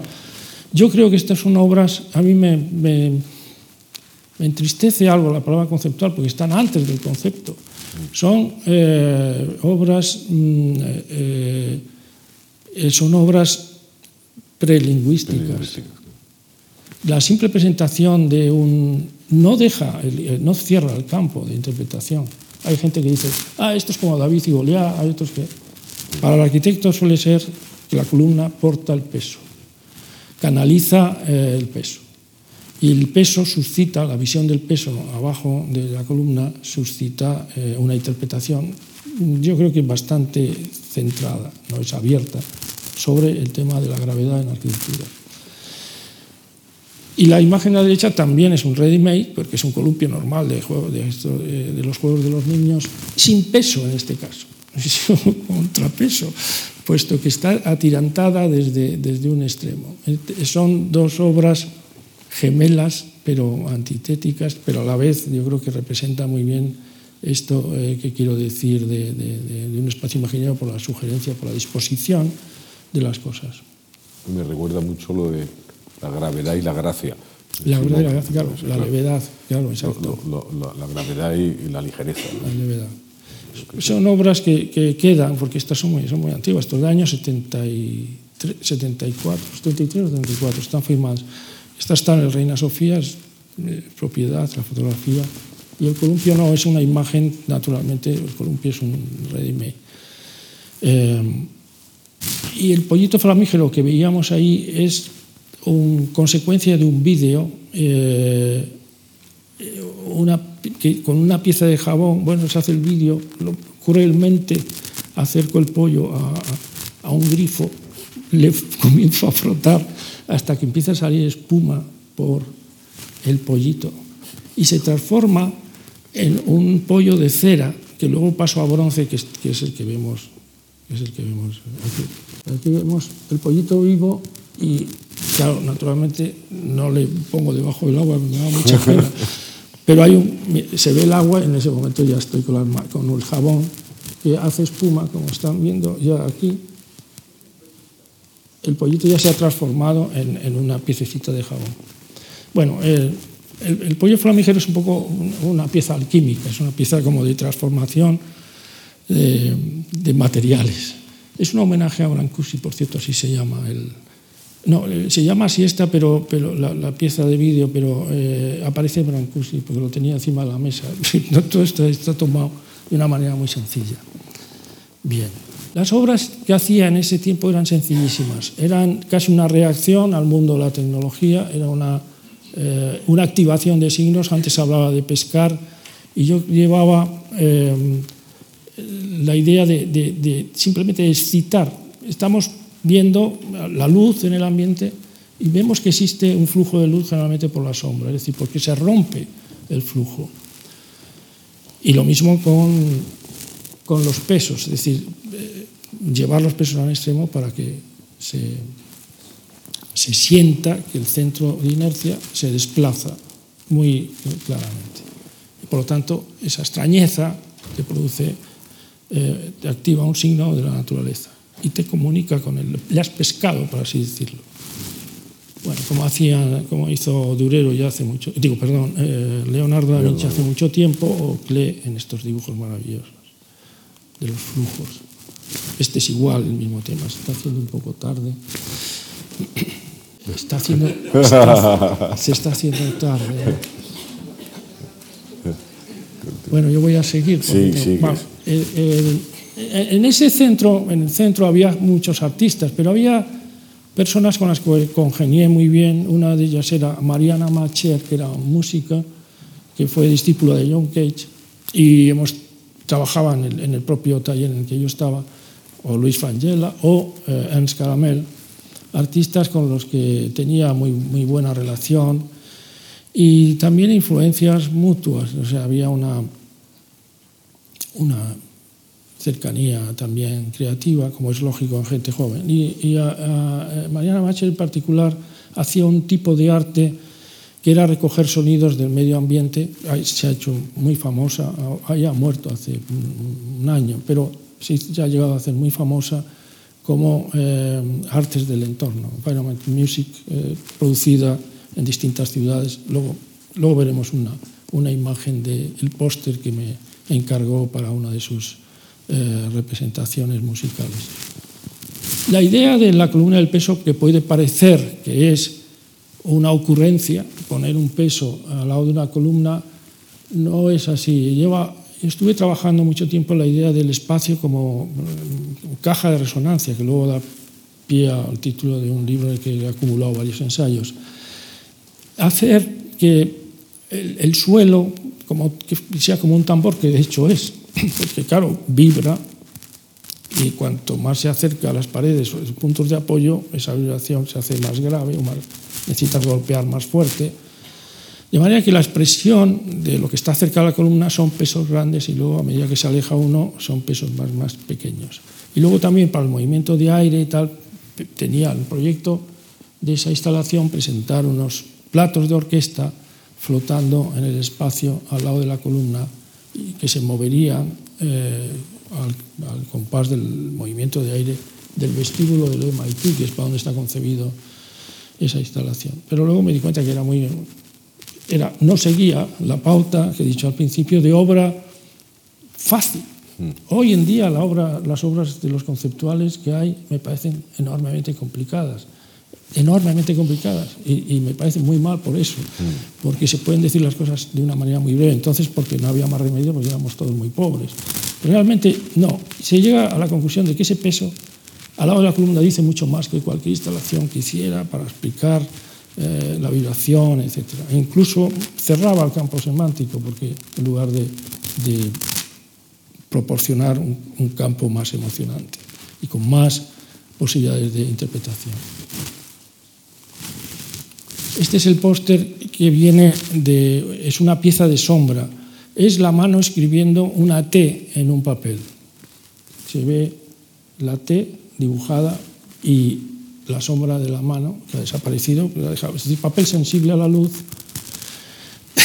Aquí también hay, Malarmé va a aparecer de un momento a otro, es decir, la, la idea del libro con lo que hay en torno al libro, lo que está más allá del propio libro. Eh, el ambiente en el cual se ha creado, etcétera, que es un tema típico de, de Malarmé. Y este es el póster para un concierto de, Mariana Macher en Chicago. Igual que también me encargaron el Departamento de Arquitectura de Harvard el póster para una ceremonia de homenaje a, a John Cage y yo hice un póster que es una pequeña instalación de sombras donde se ponía, donde papeles recortados, la sombra ponía To John Cage y nada más. Y luego hay los nombres de los que participábamos en ese. Están John Pike, está eh, Liz Phillips, eh, Charlotte Moorman, eh, ¿eh? Mariana Macher, Angela, estaba yo mismo, etc. Ah, los que habíamos participado yo hice una especie de gran score, gran score, que era como el maestro de ceremonias, porque se subían y se bajaban las ventanas, una serie de cosas que luego no hicieron ningún caso de ellas y pasó desapercibido. Bueno, esta ya es una instalación display donde recojo eh, como un sistema de coordenadas obras que había hecho, de activación de, la luz, activación de, la gravedad, de los pesos, eh, activación de las sombras del cuerpo en, la pared, las sombras más lejanas, eh, las sombras del cuerpo siempre son como más lejanas que las de la mano, que son más precisas porque se acercan a, la, pared o al punto en el cual se deposita la sombra. Y bueno, una pieza de la que no, he hablado, no voy a hablar, que es este torbellino hecho con el sistema de, de brújulas del campo magnético. Lo que esta pieza tiene es que pertenece a Reina Sofía, pero no está expuesta, que donde aparecen los sistemas eh, básicos referidos a, coordenadas esenciales muy de la arquitectura, porque está la luz, la gravedad, etc. Y ya se están fijando los temas de esa física que a mí me interesaba, eh, que es la naturaleza, la activación de signos de la naturaleza y que luego se transforman en arquitectura. La luz, por ejemplo, y aquí podemos dar paso, esa gotita de aceite sobre una tela eh, en el espacio que coge, capta, sin hacer absolutamente nada, la luz. Es, es, maravilloso. Pones una tela, echas una gotita y la luz ambiental se condensa como una luna en, en, esa ese tipo de obra muy sencilla me interesaba. Y luego, a partir de ahí es donde en la arquitectura aparecen de una manera sistemáticas piezas de luz y sombra, etc. Se, acompañan con los, eh, los, cuadros que están hechos también con, con toda libertad sobre el tema de la luz y que sirven como de taller de exploración en distintas eh, formas de manifestarse la luz en la naturaleza. A mí me, parece que es importante decir que el eh, vivir siempre de la abstracción eh, me parece un error. O sea, hay que ir a la naturaleza, dejarse llevar por ella, porque uno descubre mucho más acompañado de ese intento de ver lo que, lo que ocurre que en la pura abstracción. La pura abstracción siempre tiene tendencia a agotarse en sí mismo y por eso lo digo también como disculpa. Yo he podido pasar de eh, pintura muy abstracta a otra más figurativa como esta, unas más gestuales, otras menos, con temas, pero el tema subterráneo siempre, en este caso, es la luz. Y aquí se ve la relación entre, ambas, entre ambos tipos de, de intervención en arquitectura y en pintura este, entraríamos ya en la última etapa, que yo creo que lo mejor sí. va a ser pasarlo ya muy rápidamente. Pues sí. Oh, eso, sí. Yo creo, sí, un poco la, la, la conclusión. La conclusión es que ya a partir de este momento casi todas las... Uy, no, que va, a quedar muchísimo. Se puede hablar de Malarmé y termino con Malarmé. Para... Tira con, con, Malarmé, que yo creo que es fundamental ¿no? para las cosas que se ha hablado de prelingüístico. De acuerdo. Y esa forma un poco de, de crear bueno, un campo semántico que todavía no está Exacto, que está abierto. Allá, que está abierto. El, estos son libros que, que a mí me, me, gustaba muchísimo, que era uno de Malamé, curiosamente en inglés, cuál es el disparate. Pero bueno, eh, era el que tenía yo a mano y descubrí en, en ese, en, estando allí. Y lo, leía la introducción, leía, bueno, de todos modos, la figura de, de, de Malarmé me interesó enormemente. Y una figura que me interesó siempre mucho, precisamente porque me ayudó para establecer un, un, una unidad en, en, mi trabajo, es el biólogo matemático Lotka, que vemos aquí, que tanta influencia tiene, por ejemplo, en la economía actual de la sostenibilidad, de la termodinámica, el gasto energético, etc. Y sobre todo porque, no voy a hablarlo primero, él tenía mi ambición era llegar a, establecer un espacio imaginario ordenado, donde, estuviera, donde cupiera los distintos eh, tipos de materia, los distintos sensores para esa materia, etc. Él hace en este gráfico, como en otro tiempo lo trataron de hacer también los enciclopedistas, que la palabra lo dice, hacer una circularidad con todos los... Eh, hace, describe un cuerpo humano con sus eh, proyecciones eh, en los artefactos y en las ciencias, y por cada sentido, ¿no? o sea, hay informantes y transformantes, etc.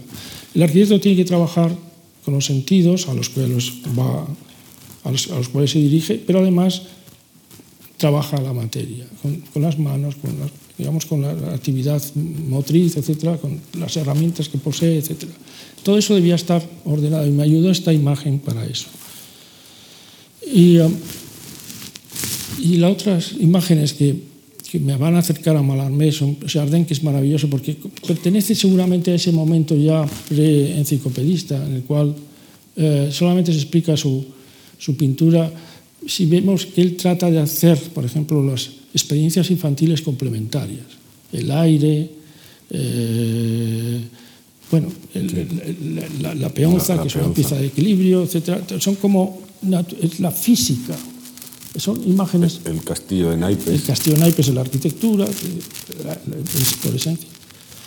Y eh, en este caso vemos arriba eh, lo que sería ya la imagen típica de la enciclopedia, aunque no es de la enciclopedia, es anterior, es de Tancred, es de un cuadro de Tancred y, una, y, una, y un grabado de Tardier, donde aparecen todas esas manifestaciones. Es decir, eso es precioso, la, el aire. El aire el aire. Y entonces las manifestaciones del aire para los niños, que son el molinillo de viento, las cartas que también se caen por los golpes de aire, la cometa. Si miramos el grabado, y si se viera bien, verían todas esas manifestaciones de los juegos ordenados en torno a una energía. Eso es lo que yo intentaba también. No sé si... bueno, en, en, este caso eh, es el pintor y yo he hecho este dibujo porque el otro cuadro que se llama Los atributos de las artes, cuando hablan de la absorción de ese niño, yo está pensando en ese cuadro que luego Chardin va a representar, que es todas las artes juntas, incluido la medalla al mérito o la medalla de honor que puede ser ganado con tu trabajo, eh, digamos, con, trabajando duro, ¿no? O sea, aceptado socialmente, ¿no? Sí. digamos. Y, eh, es una imagen bellísima también de display, porque todas las naturalezas sí. muertas son extraordinarios ejemplos de display art o ready made en avant la.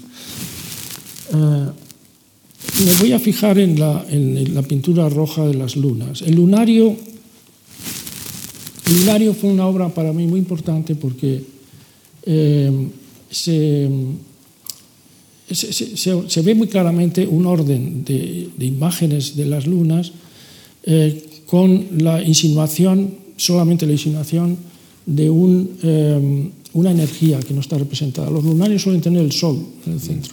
Pero esta no, este, este lunario, por así decirlo, no tiene el sol, tiene la luz como invisible.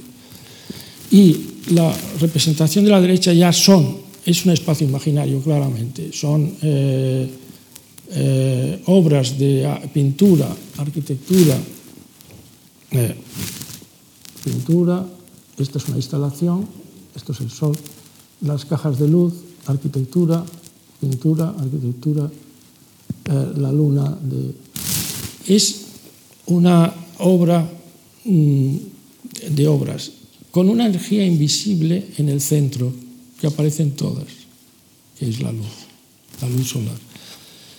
Eh, de manera que esta presentación circular de, de, obras en distintos territorios están unidos por una preocupación mía única, que en este caso sería cómo tratar y activar signos. Bueno, esto es un poco también lo que llamamos también constelaciones, Exacto. constelaciones de la luz, constelaciones Exacto. de la mano, constelaciones de esos. Voy a, voy a tratar de terminar.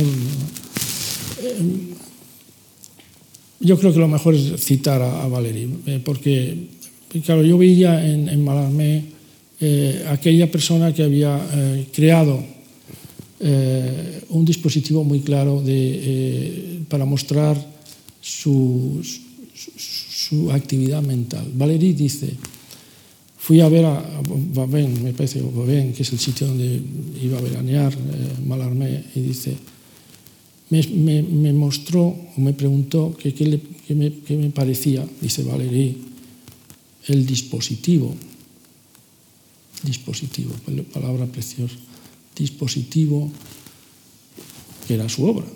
Un coup de dé, el golpe, de, el, eh, la tirada de dados.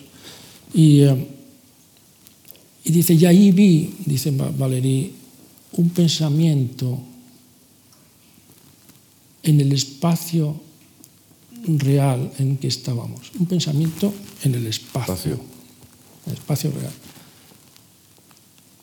Eh, eso es fantástico porque está uniendo la, el, el, lo que antes, con lo que he empezado la charla, que es que voy a terminar aquí, y está uniendo el, el espacio uh, corporal o mental interno y el espacio real través de una obra que, por cierto, claro, tiene mucho que ver con la, con la manera de presentar la poesía a los japoneses de la época Heian, en, un espacio muy distinto al del libro habitual, que es eh, en grid o en, en, retícula donde las, las letras pues tienen cada una su casillero, por así decirlo.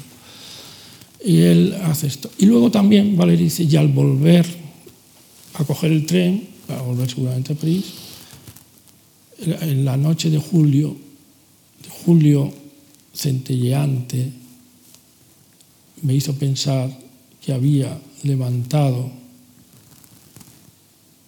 el libro o la hoja del libro a la potencia del cielo estrellado, que es la, la constelación.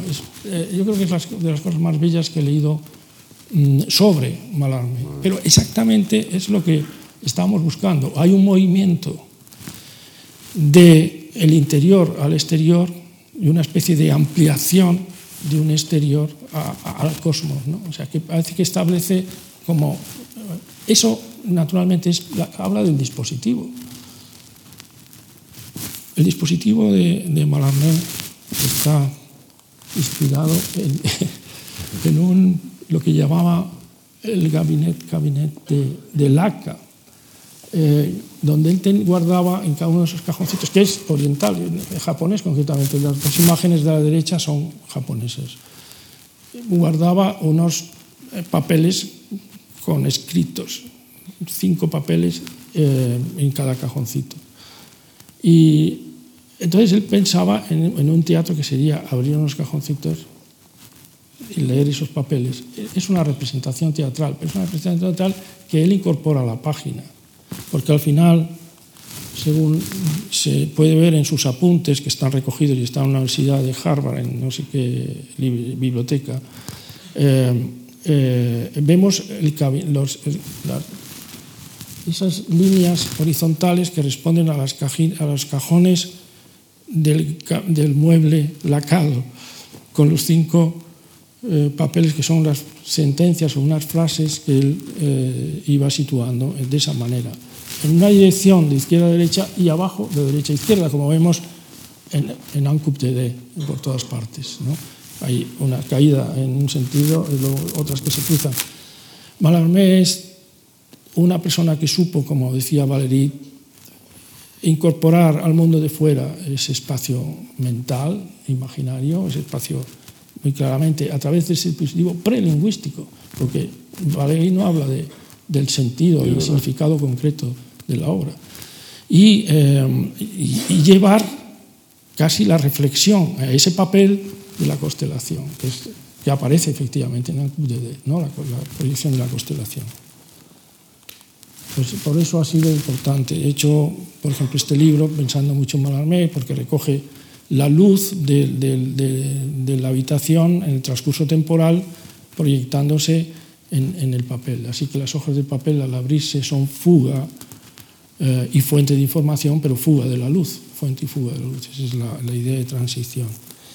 Yo creo que no me queda más remedio que ir a todas partes. Bueno, todas las instalaciones que he hecho, paso muy deprisa, son ya mmm, eh, eh, con una intención de display de, generalmente de, objetos diversos, dialogando entre sí, empleados también en arquitectura. Eh, la pintura la he presentado, por ejemplo, en Cegas siempre eh, sin tener en cuenta fechas, sino dialogando también entre ellas. Y las, eh, los anillos o constelaciones, como decía Paco, de la luz, en este es de la gravedad, vemos arquitectura que, claro, la arquitectura es a la vez una presentación múltiple, porque estamos viendo, por ejemplo, aquí, que es Altamira sin, sin objetos, que es algo que referido a la gravedad, pues está colgado esa losa de hormigón, o bien en el caso de Salamanca, pero también es una figura de luz, es decir, hay una conjunción o una presentación o un display múltiple de, múltiple de energías referidos a la gravedad, referidos, perdón, a la luz, referidos a la mano, referidos al tiempo abajo. Y este sería el final display del de espacio imaginario que quería presentar. Nada, muchas gracias.